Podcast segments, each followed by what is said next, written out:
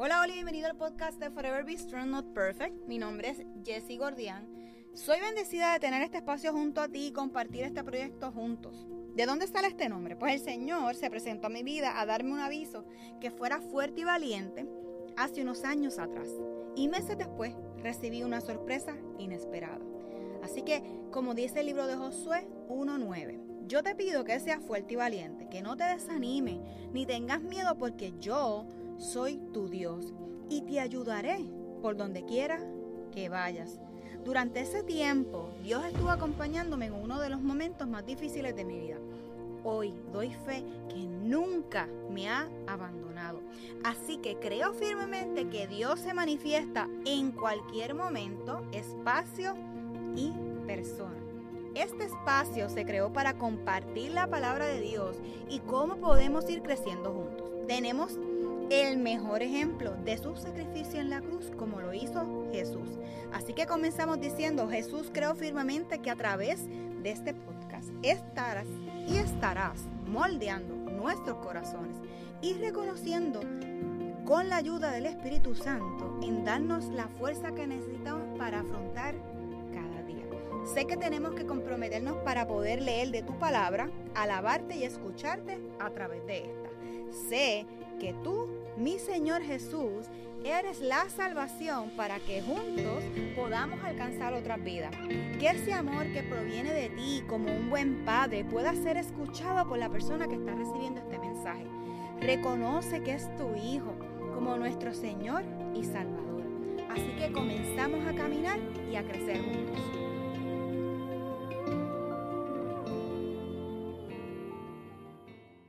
El episodio de hoy llamado río, ¿qué pasa cuando el río está agitado? Como decimos acá en Puerto Rico, ¿verdad?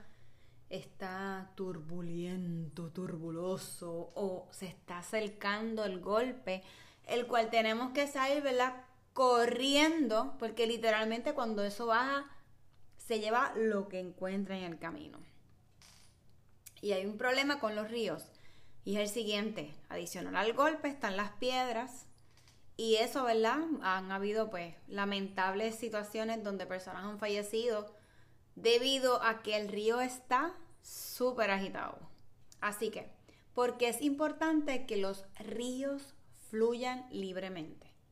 Los ríos que fluyen libremente son vitales para una gran cantidad de animales que ayudan a la supervivencia de tantas personas como la naturaleza en todo el mundo, ¿verdad? Así que ¿Qué impide que un río fluya libremente? La infraestructura es la causa principal de que interrumpa el flujo normal de un río. Causas como por ejemplo las represas, carreteras, edificaciones, granjas, este tipo de construcciones, ¿verdad? Que en ocasiones pues el río va de una forma, entonces lo mueve en otra área. Así que te tengo varias preguntas. ¿Has sentido momentos recientes en los que te has preguntado si Dios todavía estaba contigo y de tu lado? Momentos en los que quisiste dejar de confiar en Él, pero lo superaste. ¿Quiénes son las personas con las que celebras habitualmente la presencia de Dios y su provisión? ¿Qué prácticas tienes personalmente dentro de los, tus ritmos semanales para reflexionar sobre la presencia de Dios y su provisión. ¿Te ha resultado difícil beber de Jesús? ¿Cómo sería para ti estar prácticamente lleno?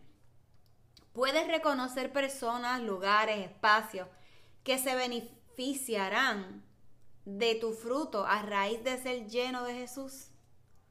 ¿Cómo sería para ti estar prácticamente lleno? Estas preguntas nos las hacemos todos en algún momento dado comenzando, estando en la mitad del camino o hasta cuando estamos all in entre comillas. Pero nosotros somos un río. Y a lo largo de las escrituras se hace referencia a un río que fluye desde el jardín, desde el salón del trono y desde el templo, así como su fruto.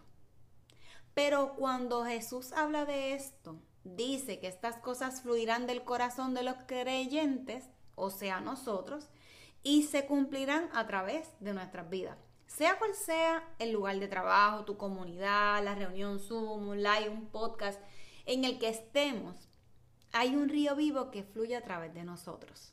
Podemos ser afluentes de este gran río y su gran vida a través de nosotros.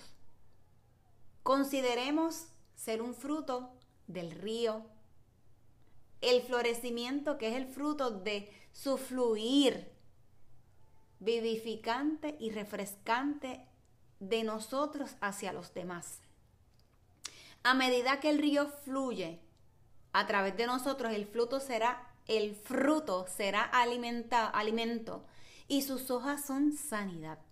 Esto es nutritivo, reconstituyente y está en la naturaleza de Cristo. Esta parte me recuerda mucho a unas clases, ¿verdad?, que mis hijos están tomando sobre cuáles son eh, las partes de la flor y cómo cada detalle de la naturaleza tiene un propósito.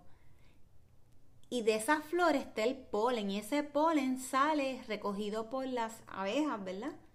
Y se riegan a través de diferentes lugares para poder que la naturaleza siga su proceso. Así que del mismo modo nosotros debemos declarar intencionalmente que Dios puede proporcionar lo que necesitamos. Oye bien, por ejemplo, la esperanza y un gozo continuamente. Es fundamental que nos reunamos con otros creyentes no solo para tener sentido personal de pertenencia, o sea, no solo para ese corillo, ese grupo, esa cédula, ese eh, grupo de dos o tres que nosotros tenemos un bonding y solamente dejamos entrar a esa persona. No. Estoy hablando de esas personas que nosotros podemos celebrar juntos la presencia y la provisión de Dios. Y que cada uno de los que estáis reunidos vaya extrayendo de los mismos pozos de la salvación de cada uno de nosotros que podamos ser confrontados, que podamos seguirnos conectando con personas hermosas que van a cambiar, que van a caminar con Dios. Debemos de aumentar los tiempos, ¿verdad? En los que celebramos a nuestro Creador, a nuestro Redentor y nuestro Proveedor. En Isaías 12:3 nos dice, con alegría ustedes beberán abundante de la fuente de la salvación. En Juan 7, 37 al 39 nos habla el último día del festival, el más importante. Jesús se puso de pie y gritó a la multitud, todo el que tenga sed puede venir a mí, todo el que crea en mí puede venir y beber, pues las escrituras declaran de su corazón brotarán ríos de agua viva. Esa expresión de agua viva se refiere al Espíritu Santo, el cual nosotros, ¿verdad? Haremos que nos acerquemos más a Él. Pero ese espíritu aún había sido dado, no había sido dado, porque Jesús todavía no había entrado, ¿verdad?, en su gloria. En Jeremías 2.13 nos dice, pues mi pueblo ha cometido dos maldades. Me han abandonado a mí, la fuente del agua viva, y ha cavado para sí cisternas rotas que jamás puede retener agua. Ustedes se imaginan hoy día este, este versículo en específico cuando nosotros mismos, sin maldad, pensando o sin querer, abandonamos a, nuestro, a nuestra fuente.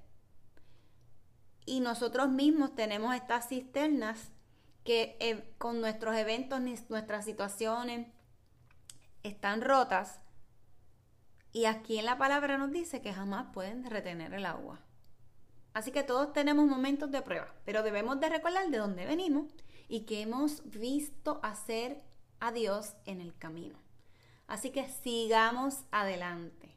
En Isaías 58, 11 nos dice, el Señor los guiará continuamente, les dará agua cuando tengan sed y restaurará sus fuerzas. Serán como un huerto bien regado, como un manantial que nunca seca. Así que cuando están hablando este versículo de se dará agua cuando tengan sed, en estos momentos que nosotros nos sentimos abrumados, tristes, estresados, hormonales, y vayamos donde Él, vayamos a la fuente. Él nos va a restaurar nuestras fuerzas poco a poco, para que nosotros podamos, ¿verdad? Seguir regando ese manantial que no para. Todo lo que viene de Él, que nosotros podamos transmitir en nuestras vidas a otras personas, no va a parar. Así que, ¿qué estamos haciendo? El trabajar para proteger y aumentar nuestra fe, confianza, obediencia fluyen libremente, diciendo no a la represa, o sea, nuestros pensamientos y actitudes, que afecten a las comunidades y a la vida silvestre que depende de los ríos. ¿Qué tanto se parece lo que es el río con nosotros mismos?